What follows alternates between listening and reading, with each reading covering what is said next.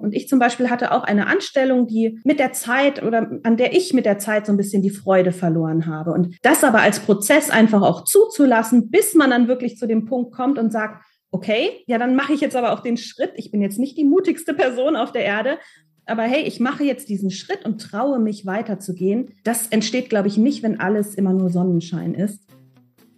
Herzlich willkommen bei Vom Abrackern zur Sinnerfüllung.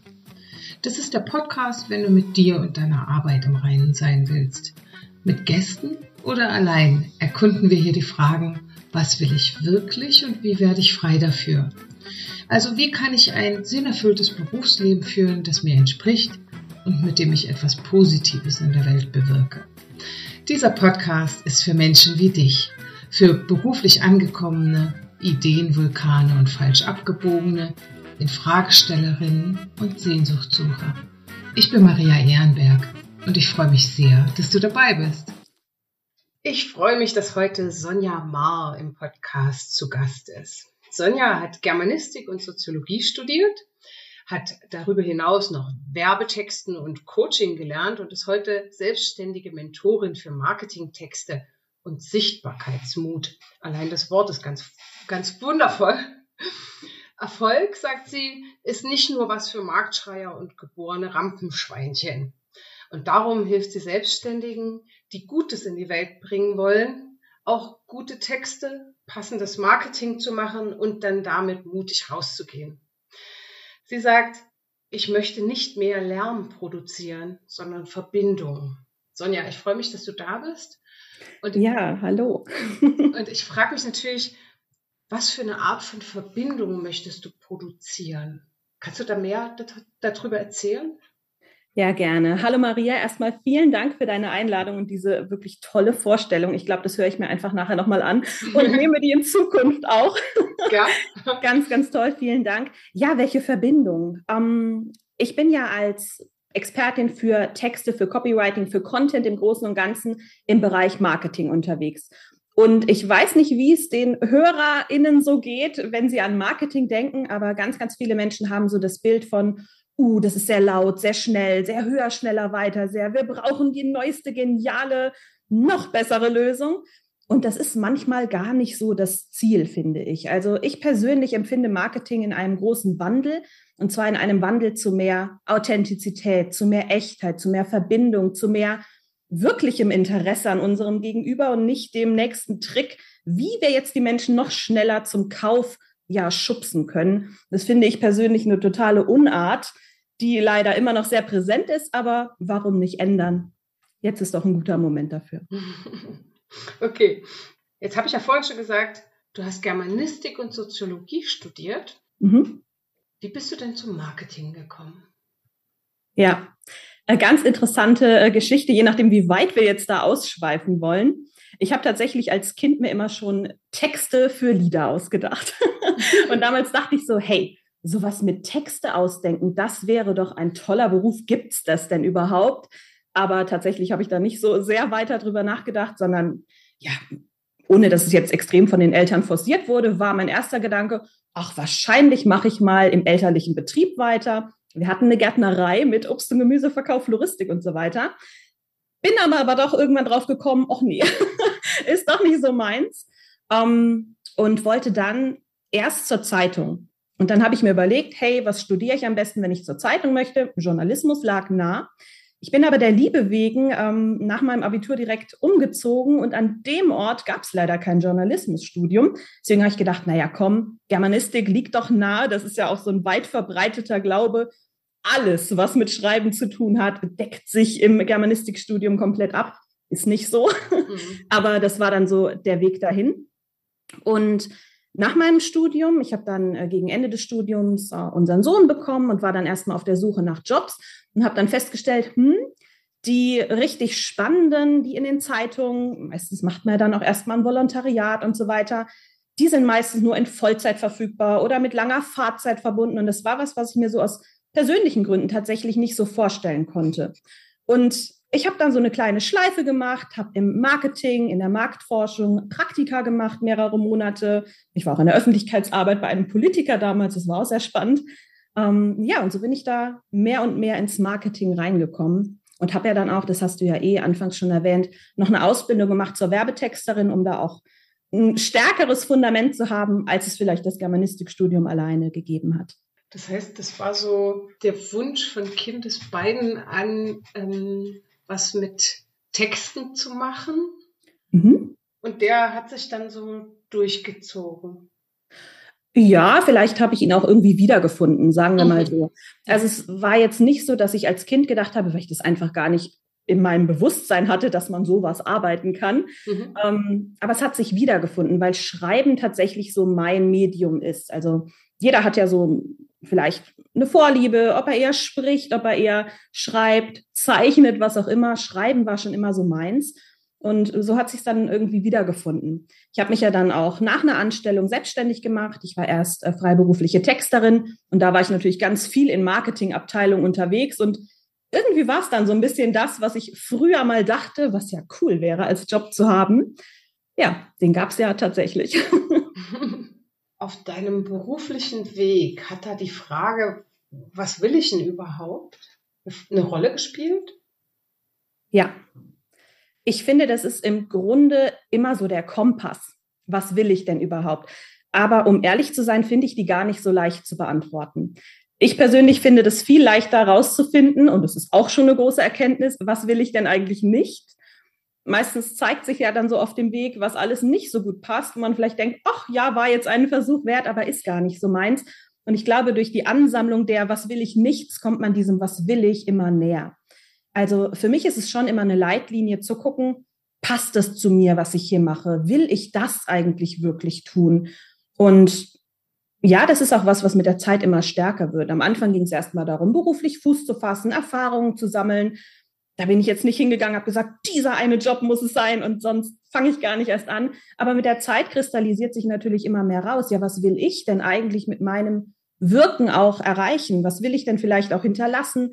Wo will ich vielleicht auch gezielt weiterhelfen können? Ja, definitiv. Mhm. Und was ist das, das du hinterlassen möchtest? Ja, hinterlassen ist so ein großes Wort. Ähm, wenn ich überlege, wo es mir einfach gut geht beruflich, dann sind das so Momente, wo ich Menschen ein Stück weiterhelfen kann, wo sie mir sagen, hey, du hast mir jetzt geholfen, Klarheit zu finden. Das ist so ein Punkt, der ganz, ganz häufig vorkommt was für ein Business, also ich arbeite ja mit Selbstständigen, die eben ihr eigenes Marketing betreiben wollen, die sich besser darstellen wollen in ihren Worten.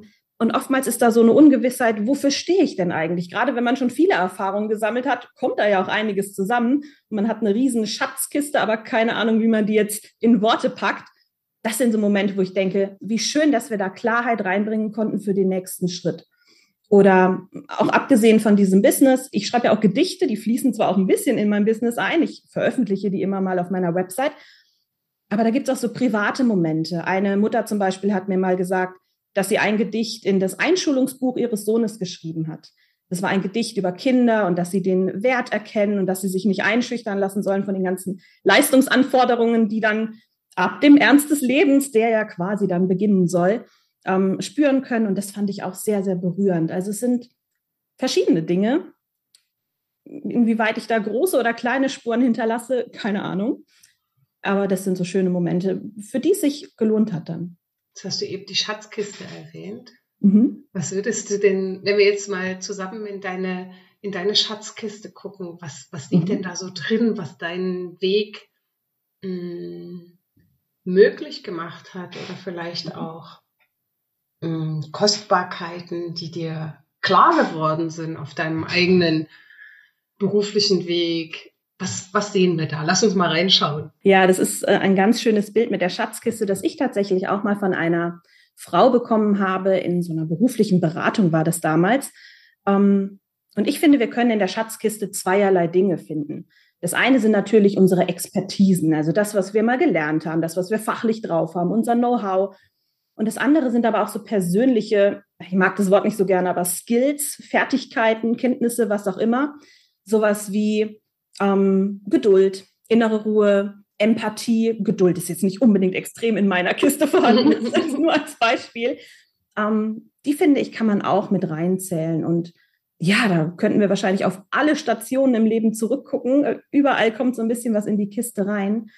Ich habe ganz viel wo du es vorhin gesagt hast mit den Rampensäulen, ja, ganz viel Liebe fürs Detail, Liebe für die Einzigartigkeit, die jeder Mensch mitbringt.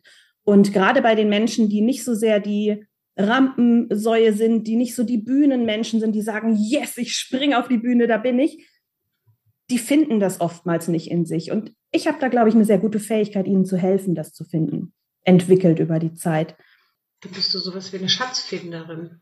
Ja, gewissermaßen. Es ist echt wahnsinnig, wie selten wir eigentlich unsere eigene Schatzkiste mal öffnen. Mhm. Und das fällt mit einem Gegenüber erfahrungsgemäß leichter. Also ich bin da ja Total. keine Ausnahme. Mir fällt es auch leichter, wenn mir jemand dabei hilft und mir die richtigen Fragen zum Beispiel stellt. Oder ganz oft ist es ja auch so, dass wir Fähigkeiten gar nicht als besonders wahrnehmen. Dass wir dann zum mhm. Beispiel sagen, ich habe ganz häufig äh, Kundinnen, die super empathisch sind. Die sind so wertschätzend ihren Kunden gegenüber. Und sie halten das für selbstverständlich, weil sie halt so sind. Aber wenn man mal überlegt, hey, was bedeutet das denn für deinen Kunden und was für einen Raum schaffst du denn dadurch und sich mal wirklich klar macht, dass das auch ein Schatz ist, ein Juwel, was da drin liegt, ähm, dann ist es schon sehr augenöffnend und ja, vielleicht auch für die Zuhörer eine Einladung, schaut doch mal in eure Schatzkiste rein, ja. was ihr da noch nicht so würdigt bisher. Ja, ja. Und diese Blindheit für die eigenen Stärken, Schätze, ja.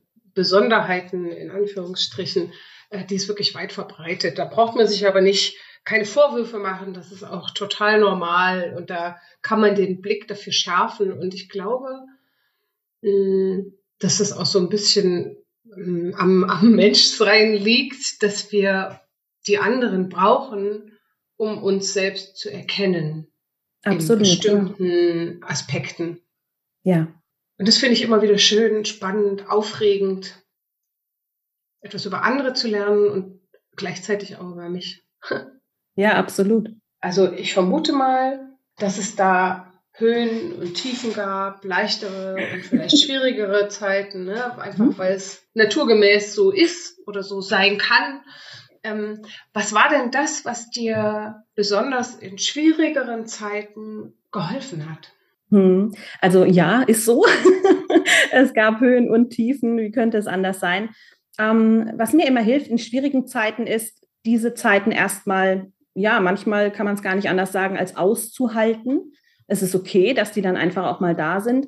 Und rückblickend aber drauf zu schauen, weil meistens steckt da dann doch eine riesengroße Erkenntnis drin. Also rückblickend betrachtet habe ich an den schwierigen Stellen eigentlich immer gemerkt, hey, okay, da passt was für mich nicht oder okay, das ist jetzt ein Hinweis darauf, dass ich jetzt dann vielleicht was ändern sollte. Ähm, bei dir geht es ja auch darum, dein Titel ist ja vom Abrackern zur Sinnerfüllung. Und ich zum Beispiel hatte auch eine Anstellung, die mit der Zeit oder an der ich mit der Zeit so ein bisschen die Freude verloren habe. Und das aber als Prozess einfach auch zuzulassen, bis man dann wirklich zu dem Punkt kommt und sagt, okay, ja, dann mache ich jetzt aber auch den Schritt. Ich bin jetzt nicht die mutigste Person auf der Erde, aber hey, ich mache jetzt diesen Schritt und traue mich weiterzugehen. Das entsteht, glaube ich, nicht, wenn alles immer nur Sonnenschein ist, sondern das braucht einen mhm. gewissen Talpunkt, an dem wir überlegen, okay, lohnt sich das jetzt hier noch oder sollten wir doch was ändern? Mhm. Und Gibt es etwas, also woran hast du konkret gemerkt, dass dieser Job, den du jetzt erwähnt hast, dass der nicht mhm. mehr richtig war, dass der nicht ja. mehr passt? Mhm. Also, das ist eigentlich eine ganz interessante Geschichte. Es war ein schöner Job. Ich will jetzt gar nicht über diesen äh, Job schimpfen. Und ich habe aber gemerkt, dass ich mich verändert habe in der Zeit. Ich habe zwischendrin auch noch äh, unser zweites Kind bekommen, war dann ja quasi raus aus dem Job und hat sich durch ja einen sehr merkwürdigen Zufall, also ich, ich habe mir einen Fuß doppelt gebrochen tatsächlich und bin dadurch zu meinem nebenberuflichen Business damals gekommen. Längere Geschichte, aber so kam es dann. Und dann habe ich festgestellt, hey, da gibt's noch was, was mir eigentlich noch mehr Spaß macht. Da bin ich noch mehr in diesem Schreiben, wie ich das mag drin. Das auch die Art der Selbstständigkeit, das liegt mir mehr, als ich es vorher dachte. Und so hat sich quasi das eine neben dem anderen entwickelt und dann war es vielleicht einfach auch ein Übergangsprozess, dass das eine nicht mehr so, ja, mich nicht mehr so extrem erfüllt. Das, da kommen natürlich Dinge rein wie zu viel Routinen irgendwann, zu viel, ähm, ja, okay, das machen wir jetzt so, aber ist da eigentlich auch noch Raum für ein bisschen was anderes? Ja, ich würde sagen, das war so der Prozess damals. Es war aber auch ein Job, für den ich sehr dankbar bin. Also ich habe damals ähm, in der Altenhilfe tatsächlich gearbeitet. Also ich habe eine Zeitung für die, das war damals ein Pflegeheim mit angegliederten mobilen Pflegediensten und so weiter, eine Zeitung für die Heimbewohner machen dürfen, ganz, ganz charmante Sache, die Website betreut, Pressemitteilungen geschrieben, auch so Dinge, die in der Verwaltungskommunikation anfallen. Und allein mit diesen Menschen, mit dieser riesen Lebenserfahrung immer wieder zu tun zu haben, wenn ich denke an Interviews mit Hundertjährigen. Also das ist schon ein riesengroßes Geschenk, was ich da auch mitnehmen konnte. Von daher war es okay. Irgendwann war es dann einfach nicht mehr die richtige Stelle.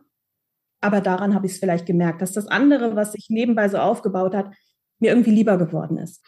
Und nun hast du gesagt, äh, du bist nicht die mutigste Person auf der Welt. Nein. Und hast dann dennoch den Mut gefasst, dich selbstständig zu machen. Woher kam der Mut dann? Oder wie, wie konntest du den fassen? Lag der irgendwo rum oder wo hast du den hergeholt? ja, ich habe da so einen Tipp. Hinten links musst du mal vorbeigucken. Nein, natürlich nicht. Ähm, ich glaube, das ging mit diesem Prozess, den ich gerade beschrieben habe, einher. Also es gibt ja Menschen, die sagen, ich gehe all in, ich brauche diesen Cut, ich brauche dieses, ich springe rein ins Abenteuer. So bin ich überhaupt nicht. Ich brauche ein Vertrauen, das in mir wächst, Mut, der größer wird, eine Sicherheit, wo ich sage, ja, okay, jetzt, jetzt glaube ich, hält sich das auch schon ein bisschen. Und bei mir war das so, dass ich dieses nebenberufliche Business, ähm, das habe ich halt immer nach Feierabend und abends, wenn die Kinder im Bett waren, dann betrieben, hm, immer besser lief und mir dadurch natürlich auch eine Sicherheit gegeben hat, okay, das läuft jetzt schon fast zwei Jahre sehr gut nebenbei. Könnte ich nicht damit zumindest mein bisheriges Gehalt aus der Anstellung ersetzen? Also es war gar nicht so sehr yes, all in, sondern rationale Entscheidung, läuft. Mhm. okay, dann versuche ich es jetzt mal. Trotzdem war das super emotional, dann wirklich zu kündigen. Ähm, ich habe monatelang überlegt, soll ich wirklich oder kann ich das denn aufgeben? Und vielleicht ganz interessant, falls jemand an derselben Stelle gerade steht, an der ich damals war, der Berater bei der Arbeitsagentur hat damals auch zu mir gesagt, wie können Sie denn eine unbefristete Stelle aufgeben? Sind Sie sich da wirklich sicher und können Sie denn damit wirklich Geld verdienen mit dem, was Sie vorhaben? Also Texterin damals als Hauptziel. Ähm, ja, das sind dann so Punkte, wo der Mut wieder so ein bisschen schrumpft, aber insgesamt ist er einfach gewachsen und war dadurch auch stark genug, dass ich das machen konnte. Was würdest du denn sagen, was deinen Weg bisher für dich so lohnenswert macht? Du hast es vorhin schon ein bisschen erwähnt, dieses, ähm, dass man auch sich selber dann begegnet bei dieser Schatzkiste, wenn man da mal reinguckt. Ich finde, es ist immer die Kombination. Also es gibt diesen Spruch, vielleicht hat den auch der eine oder die andere schon mal gehört. Selbstständigkeit ist auch Persönlichkeitsentwicklung. Bisschen abgedroschen, ich finde aber er ist absolute wahr. Also wenn man sein eigenes Business aufbaut, seine eigene Selbstständigkeit hat, da wird man mit so vielen Entscheidungen konfrontiert, so viele Fragen, was ist mir wichtig, was will ich, was will ich nicht. Und die kann man nicht abgeben, weil man ja sein eigener Chef ist. Das finde ich enorm lohnenswert, weil es einem, einem ganz, ganz viel über sich selber verrät. Und ich finde aber auch die Begegnungen mit Menschen immer wieder lohnenswert. Jetzt nicht nur in der Selbstständigkeit, auch was ich vorhin äh, schon erwähnt habe, mit diesen alten Menschen, der Hundertjährigen, der ich Fragen stellen durfte. Und ich ziehe da eigentlich immer, vielleicht nicht immer direkt, aber vielleicht manchmal auch im Rückblick, immer was raus. Ich glaube, jeder, jede Begegnung kann uns was geben. Das finde ich sehr, sehr lohnenswert. Wie sorgst du denn dafür, dass du das, was dir wirklich wichtig ist, tust und dein Arbeitsleben heute auch wirklich zu dir passt? Ja. Ja, das führte bei mir über ganz viele Neins, öfter Nein als Ja sagen was ich persönlich gar nicht so einfach fand am Anfang, bin aber auch besser drin geworden, zu Bedingungen, die einfach nicht passen. Also zum Beispiel bin ich ein introvertierter Mensch. Und ich habe festgestellt, mich bringt es total raus, wenn ich zu viel in Kontakt bin die ganze Zeit, während ich quasi arbeite. Also ganz einfache pragmatische Entscheidung. Ich habe das Telefon abgedreht und habe einen Anrufbeantworter angeschaltet und habe gesagt, nee, ich kann nicht arbeiten, wenn ständig jemand anruft. Ich bin auch nicht so der Riesennetzwerker. Klar, Netzwerken verbindet uns und es bringt uns auch ganz viel. Aber da auch einfach zu sagen, hey, was sind denn meine Stärken? Wie will ich da weitergehen? Was passt zu mir? Das einfach mal rauszufinden und so nach und nach integrieren. Das finde ich in dem Punkt vielleicht am wichtigsten. Ja. Mhm. Nein sagen. Also Nein sagen ja. zu dem, was für dich nicht passt. Mhm. Und dann letztlich dafür zu sorgen, dass dein Job, deine Arbeit, dein Leben zu dir passt. Ja, das finde ich mhm. generell auch wichtig. Also egal, ob jetzt äh, jemand, der zuhört, in der Anstellung ist, in der Selbstständigkeit, einfach auch mal zu hinterfragen, ja, was brauche ich denn auch, um gut arbeiten zu können? Welche Rahmenbedingungen brauche ich? Welche Zeit möchte ich auch arbeiten? Vielleicht stellt auch jemand fest, dass er gar nicht Vollzeit arbeiten möchte, sondern auf Teilzeit reduzieren will. Das kann ja alles Mögliche sein. aber dass man sich mal fragt, wie sind meine Bedürfnisse erfüllt, dass ich auch wirklich mein Bestes geben kann oder zumindest gute Arbeit machen kann. Okay, also das, ähm, die Rahmenbedingungen so zu schaffen, wie du das jetzt für dich gemacht hast, mhm. setzt natürlich auch voraus, dass du die, ähm, die Introvertiertheit, die du jetzt eben erwähnt hast, mhm. auch ähm, erstens erkennst, ja. annimmst und vielleicht sogar in die Schatzkiste mitpackst. ja? ja? Weil ähm, leider leben wir in einer, in einer Welt, in der das nicht selbstverständlich ist. Ähm, nee, wie sage ich das? Also wir leben ja leider in einer Welt, wo es, wo, wo ähm, gerade auch Kompetenzzuschreibungen eher an der Lautstärke, am Lautstärkepegel ja. entlang gehen. So. Und wer leise ist und vielleicht sogar überlegt, wirkt dann vielleicht eher als schüchtern oder zurückhaltend oder nicht kommunikativ, was ja überhaupt nicht zusammengeht. Aber leider leben wir ja nun in einer tendenziell lauteren Welt, obwohl es ja meine ich, genauso viel introvertierte wie extrovertierte Menschen gibt. Und dann gibt es ja noch die ambivertierten Menschen wie mich. die haben von allen Welten das Beste dabei.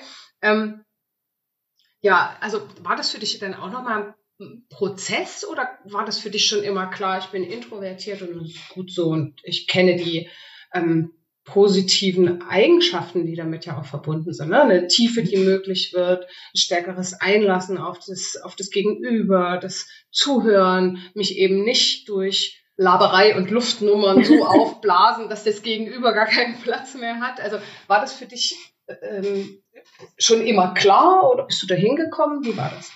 Hm. Also grundsätzlich war ich schon immer so, es ist ja ein Persönlichkeitsmerkmal, aber mir war das nicht immer klar. Und ich finde, also ich finde ganz schön, dass du so viele Stärken genannt hast von introvertierten Menschen, weil ich auch mit ganz vielen introvertierten Menschen heute zu tun habe, die das dann erstmals erkennen, ach so, da gibt es quasi einen Namen für. Also vielleicht so als ganz kurze Erklärung. Introvertiert ist ja nicht nur leise und extrovertiert ist laut. Auch Introvertierte können laut sein, die können auch sprechen. Extrovertierte können auch mal ihre Ruhe haben wollen. Aber es ist eher so der große Unterschied, dass Introvertierte in Ruhe, im Alleinsein ihre Energie wieder auftanken, quasi die Akkus füllen und die Extrovertierten einfach sehr in Gesellschaft, in Kontakt mit anderen aufblühen. Also wenn man dann merkt, Party 22 Uhr, ich wäre bereit zu gehen, kann es sein, dass man introvertiert ist und nicht der Langweiler der Gruppe. Und ja, die Welt oder die Welt glaube ich nicht generell. Es gibt ja unterschiedliche Kulturkreise. Im asiatischen Raum zum Beispiel ist Introversion ja eher als höflich und sehr fein angesehen meist. Aber so in unserem Kulturkreis ist es schon so, dass oftmals die Lauten als besonders erfolgreich wahrgenommen werden, dass die, die sich nach vorne stellen, die kein Problem damit haben, ihre Stimme sofort zu erheben, die gerne mitten im Getümmel sind, dass die so ein bisschen diese, ja, erfolgreich Funktion haben und die anderen sind die in der zweiten Reihe zu sitzen, verdammten. Und das zu erkennen, finde ich super wichtig und dann auch zu sehen, hey, nein, du kannst auch als introvertierter Mensch erfolgreich sein, nicht nur in der zweiten Reihe, sondern auch in der ersten, wenn du die Bedingungen in der ersten Reihe so gestaltest, dass sie für dich förderlich sind. Genau. Also, ja, da rennst du bei mir offene Türen ein, aber klar, das ist ein Prozess. Ich habe damals sogar in, ähm, wenn ich in Marketingabteilungen gearbeitet habe, da war ich ja als Freie dann immer mal eingebunden, ganz oft damit zu kämpfen gehabt, dass ich dachte, oh Mann, da bin ich irgendwie falsch und das müsste ich jetzt aber lernen und ich müsste einfach mehr nach vorne wollen und mehr auf andere zugehen und so wie ich bin, ist falsch. Und das ist aber nicht so. Das erstmal zu erkennen, ist wirklich ein Prozess. Ich habe dann damals vielleicht ein Fun Fact, einen privaten Blog gestartet rund um introvertierte sein und Introvertierte im Arbeitsleben. Und ja, heute sehe ich das als sehr großes Geschenk. Ich sehe auch, dass die Entwicklung immer mehr in die Richtung geht, dass da mehr Bewusstsein für herrscht, dass viele Leute den Begriff jetzt auch richtig einschätzen können und vielleicht auch erkennen, ach, das könnte ich vielleicht sogar selber sein. Kein Grund, den Kopf in den Sand zu stecken, sondern vielleicht einfach mal die Rahmenbedingungen in Frage zu stellen. Ja. Ähm, da gibt es auch ein schönes Buch vom, also es gibt mit Sicherheit viele tolle Bücher zum Thema. Äh, ist auch ein großes Thema. Eins, was ich gelesen habe und toll fand, ist das von Martin Werle. Der Klügere mhm. denkt nach. Kennst du ja. auch, ne? Das verlinke ich dann einfach nochmal in den Show Notes für die, die das interessiert. Mit Anti-Schwätzer-Training. Ganz großartig. Wenn ich da noch was ergänzen darf, Maria. Mhm. Was ich ganz wichtig finde, ist, dass wir jetzt das nicht so ausspielen in das eine ist gut, das andere ist schlecht, sondern wenn jemand total extrovertiert ist und der liebt es und der ist laut, ja, dann go for it, dann nutzt das für dich, nutzt es für dein Marketing, nutzt es für dein Arbeitsleben, was auch immer. Mir geht es nur darum, dass wir nicht nur die einen als die Erfolgreichen hinstellen, sondern die anderen auch mal ranlassen an den Erfolg, eben auf ihre Art und Weise. Das vielleicht noch so als Ergänzung. Genau, und das, ich finde es auch wichtig, dass, dass tendenziell introvertierte Menschen sich da nicht ähm, in eine extrovertierte Welt anpassen, ja. oder was heißt Welt, in extrovertierte Mechanismen äh, anpassen, die nicht zu ihnen passen. Wenn dein Berufsleben ein Song wäre, welcher wäre das denn? Das war ja die Frage aller Fragen quasi. Da hast du mich wirklich vor eine große Herausforderung gestellt. Es ist ja nicht immer gleich. Ne? Was nehme ich denn jetzt da für welche Phase? Ich habe mich dann für einen entschieden, der heißt Wachsen. Ich weiß nicht, ob du den kennst. Wachsen von Lina Mali. Und ich finde eine Zeile daraus so schön. Da sagt sie, alle wachsen, wachsen über sich hinaus, alle wachsen, doch wer davon blüht auf? Und das finde ich für mich und meinen Berufsweg schon immer einen guten Kompass. Ich habe schon Wege abgebrochen, die finanziell betrachtet vielleicht extrem vielversprechend waren, wo ich aber dachte, nee, nicht zu diesem Preis. Und auch andersrum. Und ich finde es wichtig, dass wir uns auch mal die Frage stellen, was brauche ich, um zu blühen? Was braucht mein Arbeitsleben, dass ich auch erblühen kann und nicht nur wachsen, wachsen, wachsen? Wachsen ist super, aber vielleicht trotzdem noch so, dass es auch Spaß macht deswegen habe ich den mitgebracht und ja. Schön. Ähm, Wachsen von Dina Mali. Das nehme ich mit in die Sinnerfüllungsplaylist mit auf. Mhm. In meinem Kopf ist hier gerade so ein Bild mit lauter Blüten. ja. es blüht und leuchtet. Sehr schön. Ich finde das eh auch so schön, wenn wir mal auf die Natur gucken. Also wir sind ja Teil der Natur und ich habe noch nicht festgestellt, dass alle wie ein Bambus in die Höhe schießen, sondern es gibt Blüten, die ganz schnell da sind. Es gibt Bäume, die ganz langsam und stetig wachsen. Es gibt den Bambus, der hochschießt und keine Blume guckt doch die andere an und sagt, oh, die blüht aber schöner als ich. Also alle sind so aus sich selbst heraus genug. Und das finde ich schön, wenn wir das vielleicht auch so ein bisschen als Menschen für uns übernehmen könnten. Mhm, mhm. Oder der Pilz, der neben der Blume ja. steht und denkt, ja. oh, will ich nur eine schöne Blume. Mann, wieder nur ein Pilz geworden. Ja, aber Pilze genau. sind so abgefahrene Lebewesen. Wirklich. Ja. Also abgefahren.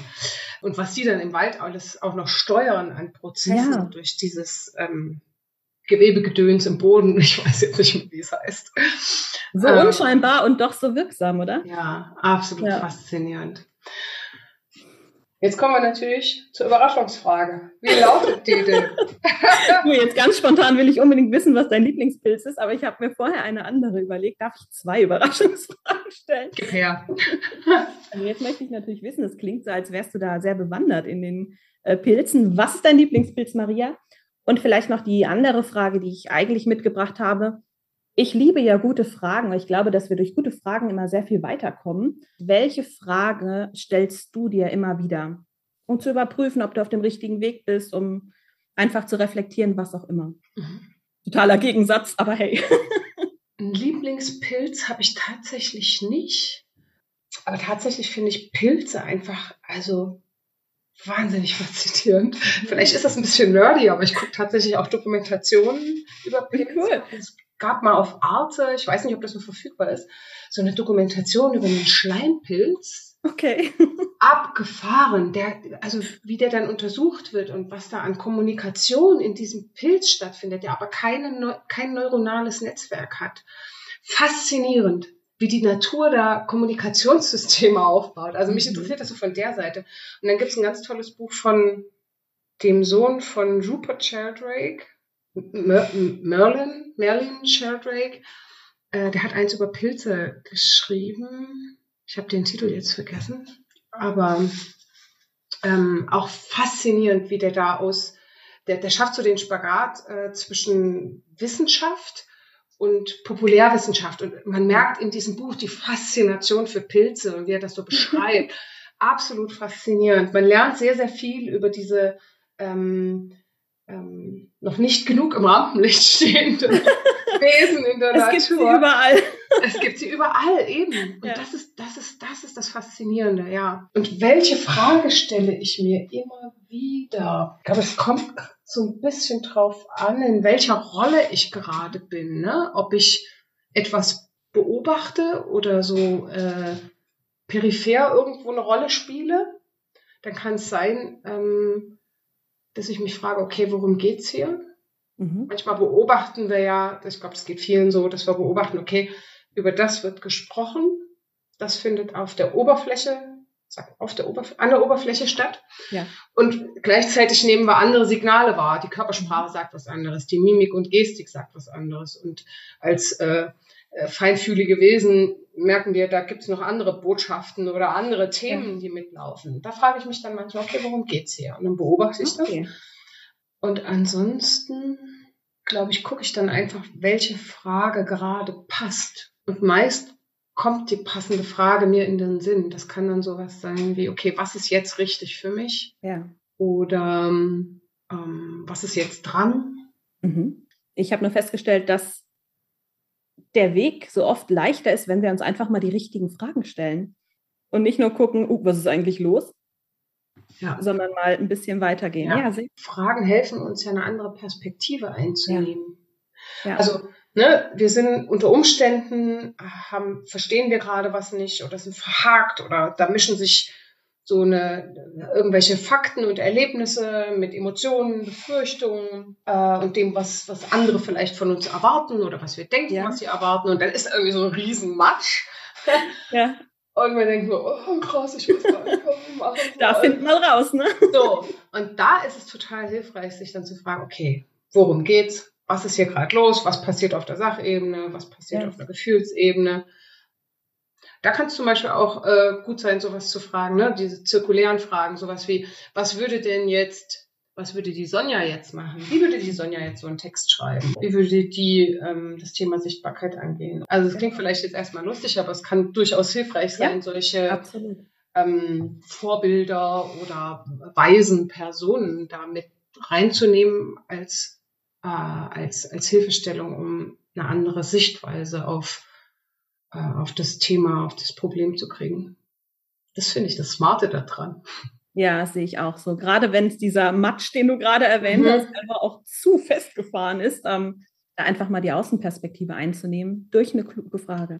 Ja, und manchmal tatsächlich muss man auch einfach in den Matsch mal reingreifen ja. Das, was Gutes rausholen. ja, genau. Und dann schnell weg.